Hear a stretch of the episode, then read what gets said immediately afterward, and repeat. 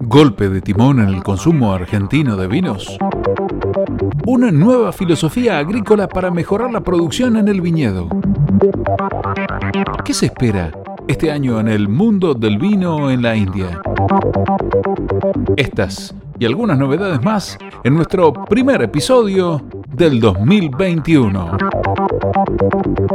Bienvenidos a iVino, el primer podcast en español que resume las novedades más importantes del negocio vitivinícola mundial. ¿Qué tal? ¿Cómo están? Soy Pablo Pérez Delgado y voy a acompañarlos por unos minutos comentándoles las noticias más destacadas de la industria. ¡Largamos! Low frequency.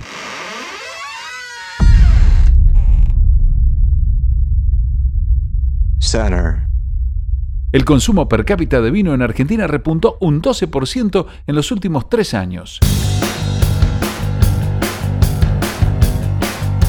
El Laboratorio Estadístico del Instituto Nacional de Vitivinicultura publicó las cifras del mercado interno durante 2020. El año cerró con un alza en el consumo de vinos del 6,5% respecto de 2019, lo que representa 57 millones de litros más en 12 meses. Cabe destacar que en el transcurso del año pasado se vendieron 943 millones de litros, lo que marcó el volumen más alto de los últimos cinco años. El año de la pandemia fue el de mayor crecimiento desde 2006, cerrando con un consumo per cápita de 21 litros, ligeramente superior al de 2016. La caída en el consumo de vino en el mercado interno se había acentuado a partir de 2016, agravándose en el 2018, donde se tocó la menor cifra histórica de 18,7 litros per cápita. Pero durante 2020 las cosas cambiaron y el consumo per cápita alcanzó entonces los 21 litros. Martín Hinojosa, presidente del Instituto Nacional de Vitivinicultura, indicó que el vino fue el elegido por los consumidores en el 2020, un año tan particular atravesado por una pandemia mundial. Además agregó que la necesidad de estar en casa reforzó el consumo y las nuevas propuestas de envases y productos han contribuido a mejorar el consumo y acercar a los jóvenes. La verdad que recuperar puntitos, litritos de vino para el sector es sumamente importante y creo que es un mérito principalmente del sector privado. Cambiaron la forma de comercializar, los canales de venta, rápidamente se adaptaron a la forma online y eso permitió que durante pandemia mucha gente se acercara al vino y, bueno, ahora tenemos el desafío de mantenerlo. El consumo saludable es muy importante y también que el vino es un gran compañero de la comida y esto se ha visto en los hogares y en nuevos momentos de consumo que hemos ganado. Lo dijo Martín Hinojosa, titular del INB. Estás escuchando y vino. Estás escuchando y vino. Lefts around, rights around. Estás escuchando y vino.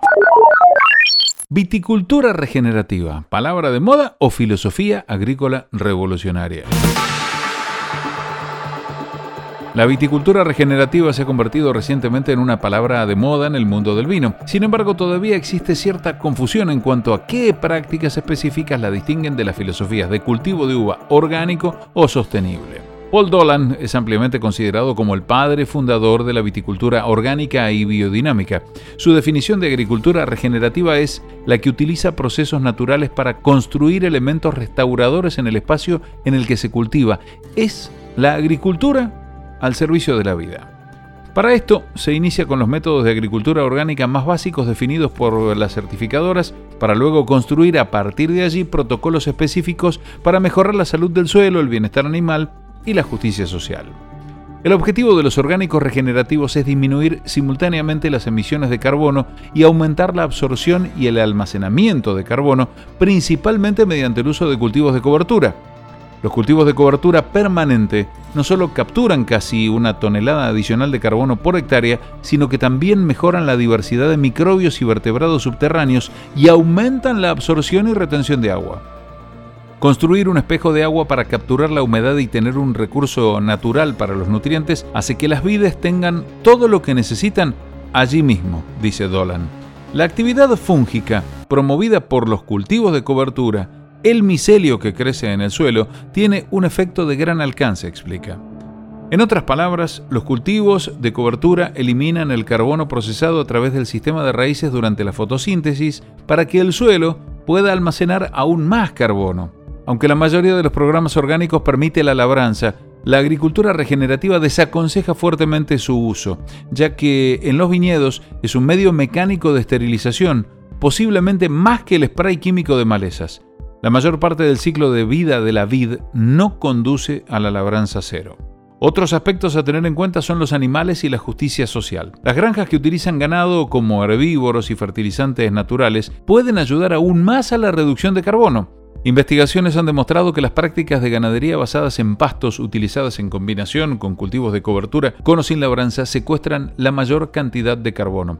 La fertilidad del suelo proviene no solo de los cultivos, sino también del estiércol animal. Es una fuente orgánica con una proporción muy baja de carbono a nitrógeno que actúa como una fuente de nutrientes fácilmente disponibles para los microorganismos. A su vez, pueden almacenar y estabilizar carbono y seguir mejorando el suelo. El pastoreo integral es la armonización que estos animales roten a través del viñedo para ayudar a pastar los cultivos de cobertura entre las hileras de vid, agregar estiércol y remover el suelo para no tener que cegar o labrar.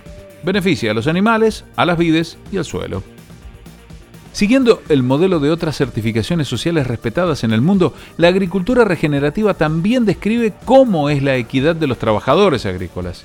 Jason Haas, uno de los primeros enólogos en certificar este proceso, dice que la equidad de trabajadores agrícolas fue lo que realmente le abrió los ojos a cómo la agricultura regenerativa va más allá de los estándares de otras certificaciones. Había cosas que ya estábamos haciendo. Pagar un salario digno, asegurarnos de que las condiciones de trabajo fueran seguras y buenas, pero la certificación también requiere que involucre a su equipo agrícola en la toma de decisiones colaborativas. Su bodega ahora sostiene mesas redondas con todos los miembros del equipo, quienes tienen la oportunidad de ofrecer sugerencias e implementar sus ideas en el campo. Hay un nivel de compromiso e inversión que construís con tu equipo que es diferente a si solo estuvieras proporcionando orientación. Pero ¿qué hay de los resultados en el producto final? Además, ¿qué piensan los enólogos contrarios a esta filosofía?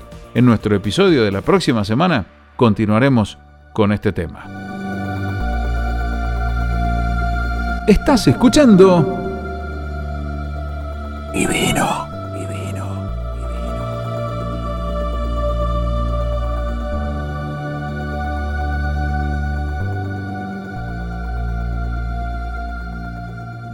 Y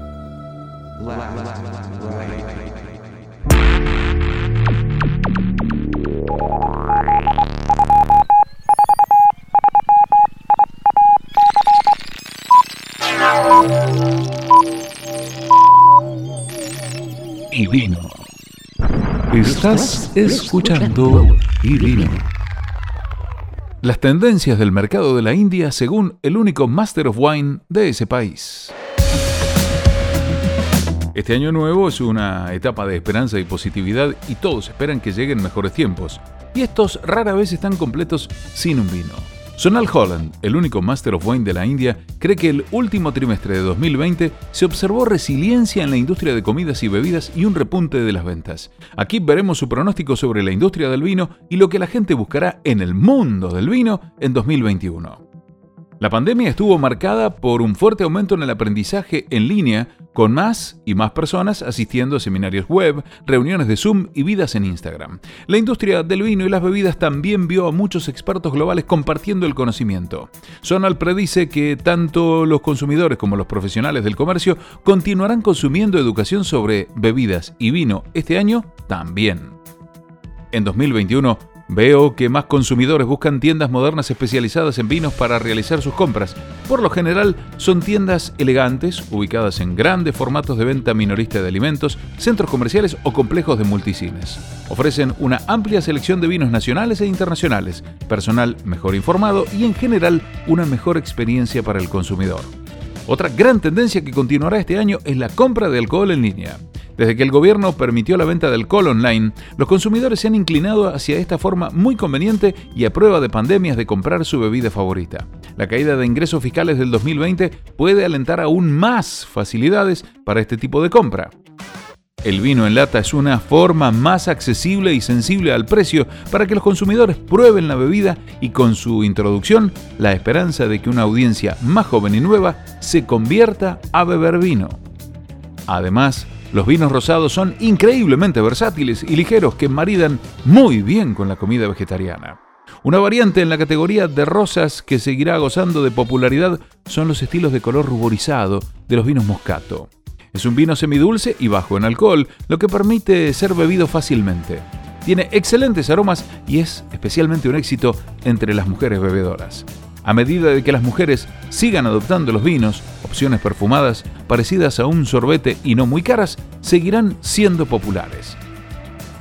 Como se puede ver, las tendencias enunciadas son muy parecidas a las observadas en Europa y Estados Unidos durante los últimos meses.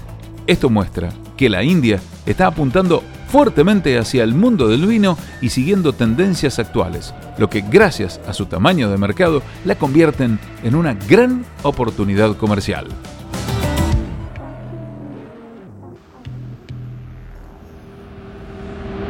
Estás escuchando y vino. La pandemia provoca una caída de 18% en champañas. El champagne cayó fuertemente el año pasado en ventas debido a que la pandemia obligó a cerrar los espacios de comidas y bebidas y los eventos de celebración se congelaron. Aunque algo de alegría de fin de año significó que la caída fue menos pronunciada de lo previsto inicialmente. El grupo de productores CIBC dijo a fines de enero que las ventas de burbujas cayeron un 18% en 2020 en volumen, lo que podría llevar a una baja de valor de mil millones de euros. Se espera que la pandemia continúe influyendo sobre la demanda en la primera mitad de este año. De todos modos, la disminución no es tan importante como la presagiaba el CIBC, que calculaba una caída de 33%. Los volúmenes de venta cayeron 20% en los principales mercados, destacándose Japón con un retroceso de 28% y Australia con un crecimiento inesperado de 14%. Es probable que el comienzo de este año siga siendo difícil, con restaurantes y bares aún cerrados y eventos en espera debido a la pandemia, pero hay perspectivas de un repunte más adelante en el año si los países comienzan a flexibilizar las restricciones. Esto es lo que dijo el organismo.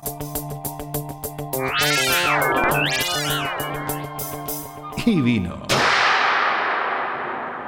Estados Unidos no redefinirá su pauta de consumo moderado de vino por al menos cinco años. Finalmente, el gobierno de Estados Unidos ha optado por no redefinir el consumo moderado de alcohol.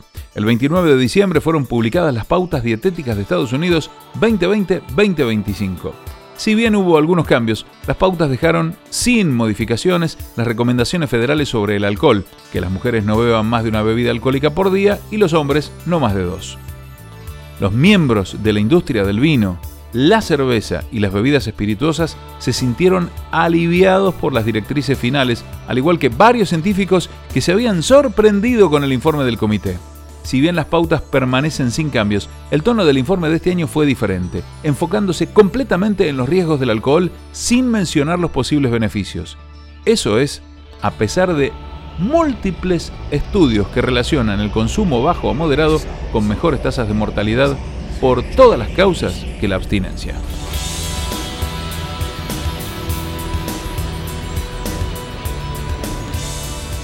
Estás escuchando y vino. Te invitamos a suscribirte a iVino Podcast para recibir semanalmente todas las noticias relevantes del sector. Recuerden que la información destacada se encuentra en ivino.blog con sus respectivas fuentes. Auspiciaron este episodio Eno Roland, asesoramiento vitícola, enológico y laboratorio de análisis. Winifera, estrategias y mercados y Go to Wine. Hasta el próximo episodio.